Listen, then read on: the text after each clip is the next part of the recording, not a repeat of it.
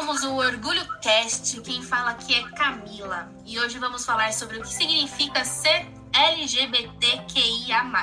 Com Osmara Fraga e Breno Vicente. E aí, gente, tá e tudo aí, bem? cara, tudo bem? E aí, cara, aqui tudo certo. Vamos lá? Bora. Bom, galera, vamos voltar um pouco no tempo. Em 1994, o termo GLS é criado por Suzy Capó.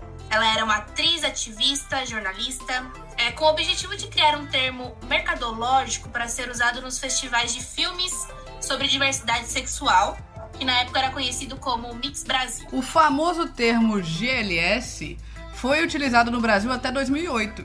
E aí a gente passou a utilizar LGBT para nos representar como indivíduos. O objetivo era criar uma aproximação com as outras culturas e países que já utilizavam essa sigla.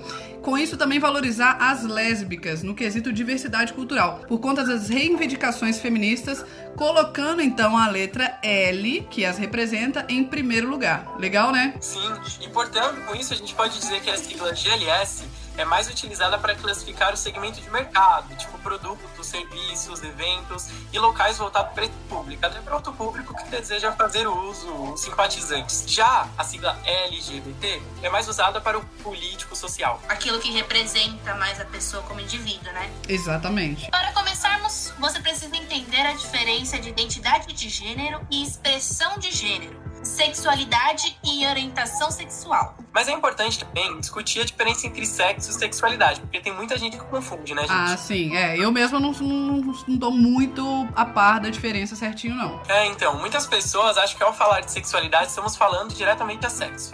Mas é importante entender que sexo se refere à definição dos órgãos genitais, seja masculino ou feminino.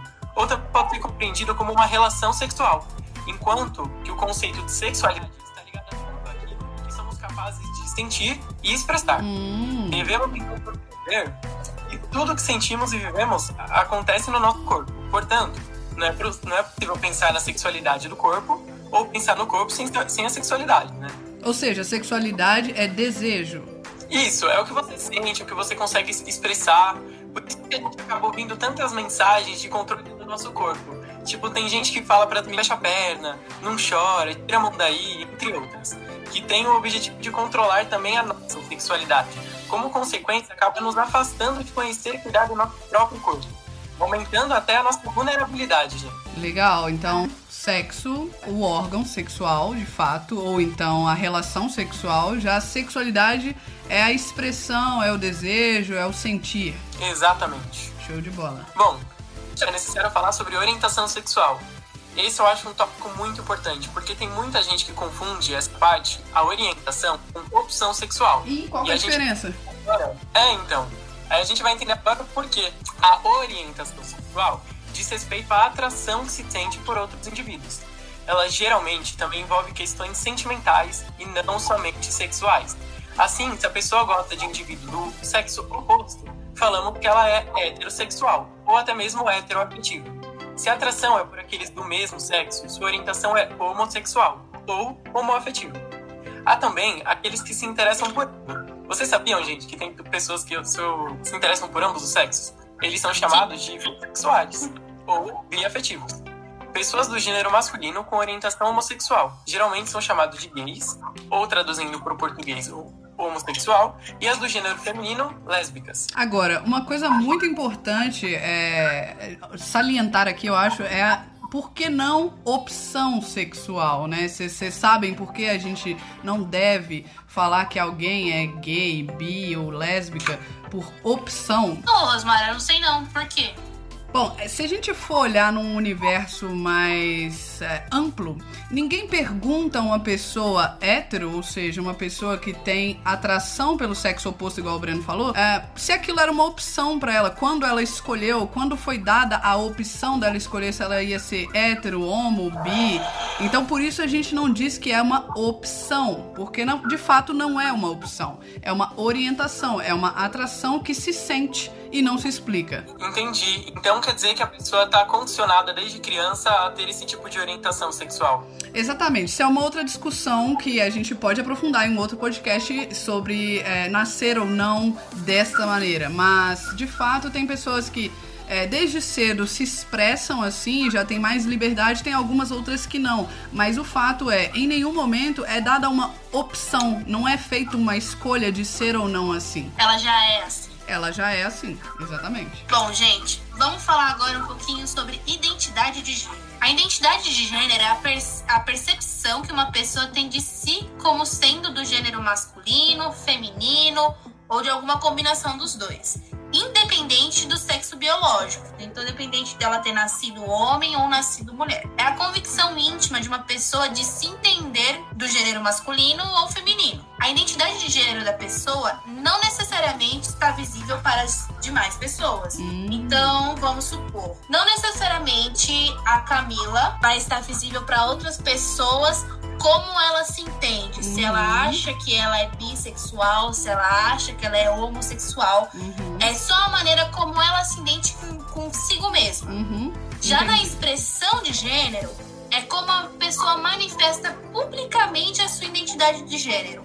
Por meio do seu nome, da sua vestimenta, do corte de cabelo, dos seus comportamentos, da voz, das características corporais que ela adota e de, da forma como ela interage com as demais pessoas. A expressão de gênero da pessoa, como eu já falei, nem sempre corresponde com o seu sexo biológico. Então eu posso usar cabelo curto, posso usar roupas ditas masculinas na sociedade, uhum. independentemente. Porque você está se expressando, né? Você está se expressando.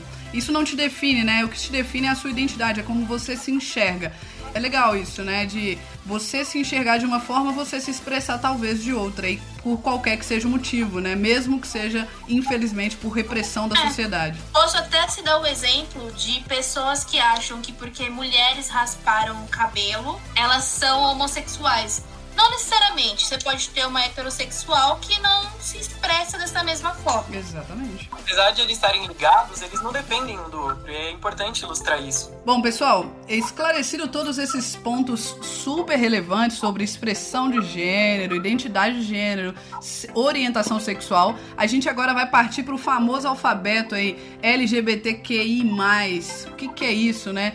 Bom, reforçando aqui um ponto crucial no nosso podcast, que independente de todos os nomes que a gente vai falar agora, o importante é respeitar a nomenclatura com a qual o indivíduo se identifica. Ou seja, nós não estamos aqui para é, classificar ninguém.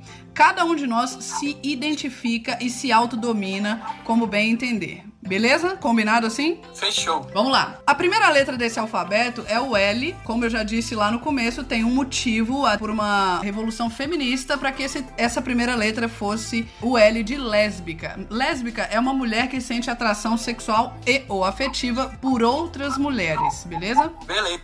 Em segundo, a gente tem o G. Uma das representações é gay. É o homem que sente atração sexual e ou também afetiva por outros homens. No gênero fluido, é uma pessoa que é ou que se entende como mulher em algum momento da vida e homem em outro. Então ele transita entre essas identidades de gênero. Legal, legal. B significa bissexual. É o que o Breno já tinha falado. É uma pessoa que sente atração tanto por homens quanto por mulheres. Bom, o T, ele consiste na travesti, a travestibilidade ou a travestibilidade. Referente às pessoas travestis, é uma expressão de gênero difere da qual foi designada a pessoa do nascimento, assumindo, portanto, um papel de gênero diferente daquele de origem do seu nascimento, que objetiva transicionar para uma expressão diferente. Na maioria de suas expressões, a travestibilidade se manifesta em pessoas designadas do gênero masculino do nascimento, mas que objetivam a construção do feminino, através de suas roupas e podendo incluir, ou não, procedimentos estéticos e cirúrgicos. É importante ressaltar isso.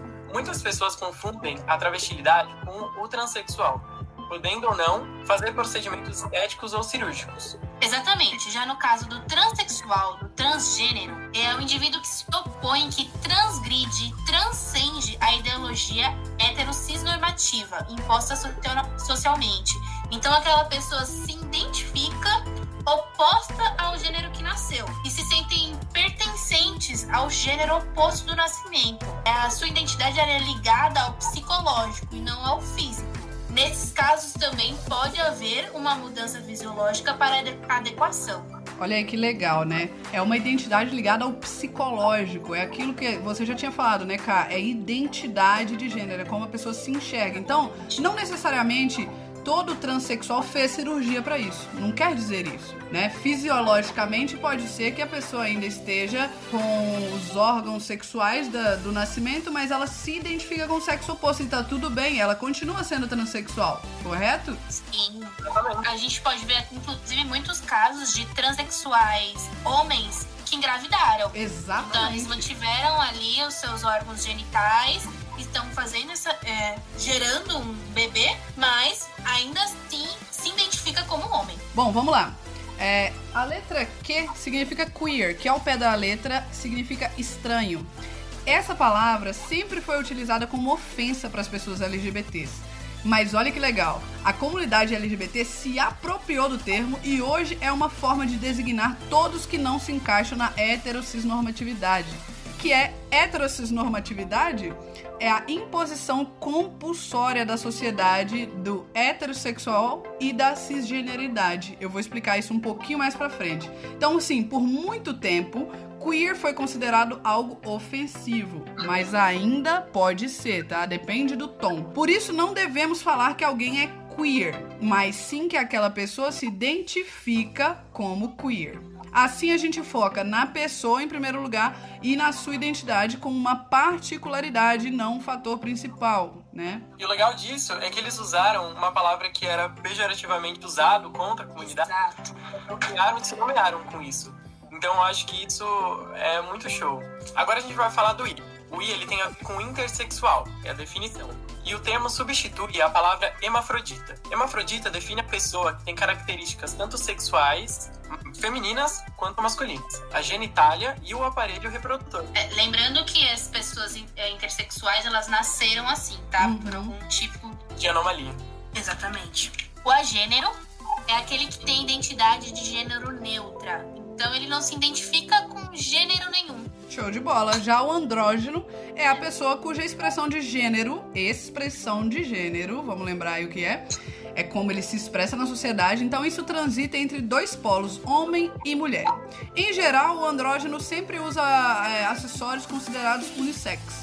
Exatamente. É importante também ressaltar do andrógeno que quando a gente vê uma pessoa na rua, a gente não consegue definir é, o gênero dela, a gente nunca pode julgar ou nomear essa pessoa. Ela pode se encaixar dentre esses todos gêneros ou até mesmo estar se expressando, diferente do que é imposto pela cisnormatividade ou pela sociedade. O A, ele define o assexual. O assexual é aquele que não possui desejos sexuais, mas isso não quer dizer também que ele não se apaixone afetivamente. Como foi até no caso do Vitor Hugo, do BBB 20. Quando ele entrou no caso, o Vitor se assumiu assexual, popularizando o termo no Brasil. Ficou bem falado na época. Durante o reality, ele se atraiu emocionalmente com um homem e uma mulher dentro da casa. Isso despertou bastante curiosidade dos telespectadores do BBB 20. É, mas já dando um spoiler, ele não ficou com nenhum dos dois. Não, gente, isso entra total no que o Breno falou lá em cima da sexualidade e do sexo. Uhum. Então não é porque você não sente desejo sexual que você não pode ter uma atração emocional com outras pessoas. Exatamente. Inclusive, na época, por ele não ficar com nenhum dos dois, o pessoal queria meio que cancelar esses, esses assexuais, né? O que, que é isso? Que, né, não, não tem vontade de ficar, não tem vontade de, de fisicamente ter nenhum contato, mas ele claramente estava super envolvido com, com o casal lá, fazendo parte, sofrendo, ou seja, emocionalmente ele estava se envolvendo. Gente, agora vamos pro mais desse alfabeto. Temos aqui o crossdresser, é o fetiche do homem de se vestir como mulher. Então ele usa roupas do gênero oposto ocasionalmente, mas não faz essas modificações permanentes. Então, hoje no jantar, dentro de sua casa, ele decidiu vestir um salto alto e um vestido vermelho. E tá É tudo isso bem. aí. E tá tudo bem. Ah, tudo bem. Vamos lá pra drag queen. Drag queen refere-se ao indivíduo que se monta de acordo com o gênero oposto para performances artísticas. Pessoal, não tem nada a ver com é, sexualidade, orientação sexual, não. É performances artísticas.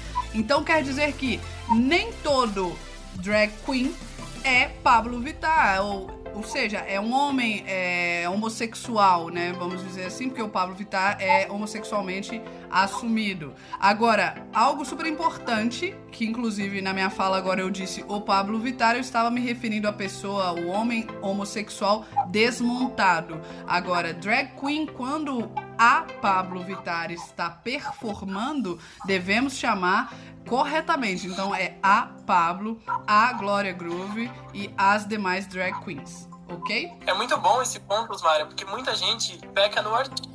Acaba confundindo a. identificando a pessoa com o gênero da qual ela só está expressando. Exatamente. Bom, vamos falar agora, dentre os mais, do não binário. O não binário, ou não binaridade, gênero não binário, gênero queer, do inglês genderqueer, ou identidade não binária. Esse termo é um termo guarda-chuva, que abarca várias identidades diferentes dentro de si, para identidade de gêneros que não são masculinas ou femininas, estando, portanto, fora do binário de gênero da cisnormatividade. O não binário sente que seu gênero está além de uma mulher, e pode defini-lo com outro nome e de maneira totalmente diferente. Então, Breno, para eu entender, eu posso chamar a lésbica, eu posso chamar o gay, eu posso chamar o travesti, qualquer um de não binário? Não, boa pergunta, hein? Mas eu acho que não, hein? Eu acho que é porque tá além de homem e mulher. Então ele mesmo pode se definir com outro nome e nós não somos ninguém para julgar isso. Exatamente. O termo uma orientação sexual, como você colocou, tá limitado dentro do que ele se identifica. E por isso a gente não pode chamar o não binário. Por isso ele tá dentro do mais. Uma pessoa famosa, na verdade, dois artistas que eu gosto muito que se identificaram como não binários é o Sam Smith e o Lineker. Lineker é aqui do Brasil. Muito bom cantor, inclusive. E tem horas que é cantora também. Vamos lá, gente. Pansexual é a pessoa que sente atração sexual ou romântica por qualquer sexo ou identidade de gênero. Aí uma artista que a gente muito conhecida que se identificou como pansexual é a Miley Cyrus bem. Por último, mas não menos importante, temos cisgênero. Cisgênero é uma pessoa que a identidade de gênero está de acordo com o sexo, ou seja, o órgão sexual que aquela pessoa nasceu. Ela se entende homem e ela tem uh, o órgão sexual masculino. Então, uma pessoa cis é aquela mais privilegiada. Ela simplesmente é politicamente vista como alinhada dentro do seu corpo e do seu gênero. Então vamos falar um pouquinho de cissexismo. Vocês já ouviram esse termo? Cissexismo. Mas eu acho que vale uma explicação melhor sobre. Boa. Basicamente, cissexismo é a desconsideração da existência de pessoas trans. Ou seja, o apagamento dessas pessoas por meio da negação. Negação. O que que acontece, né? Historicamente, a ciência ela criou as identidades trans. Ela criou algo na sociedade que era diferente do normal, vamos dizer assim, do natural. Então, ninguém fala de cis, assim como ninguém fala de hétero de uma forma pejorativa ou marginalizada, porque é comumente entendido como natural. Então, cis sexismo é como se fosse para a sociedade o esperado dos indivíduos. Ou seja, que todo indivíduo que nasceu com, com um órgão sexual feminino se entendesse como mulher. Mas nem sempre isso acontece e é por isso que a gente fez aqui essa explicação de hoje sobre esse vocabulário todo de LGBTQI. Bom, gente, se vocês ficaram com qualquer dúvida, por favor, respondam, mandem pra gente. A gente cria aí um jeito de responder para vocês, ok? Para finalizar, esclarecendo todos os pontos, como a Osmara já falou aqui, o importante mesmo é respeitar a nomenclatura com qual o indivíduo se identifica e como ele se autodenomina. Não sair por aí falando que o coleguinha é isso, que o coleguinha é aquilo. Você não tem esse direito. É isso Ficamos por aqui e até a próxima. Valeu, galera! Valeu, galera. Até as próximas.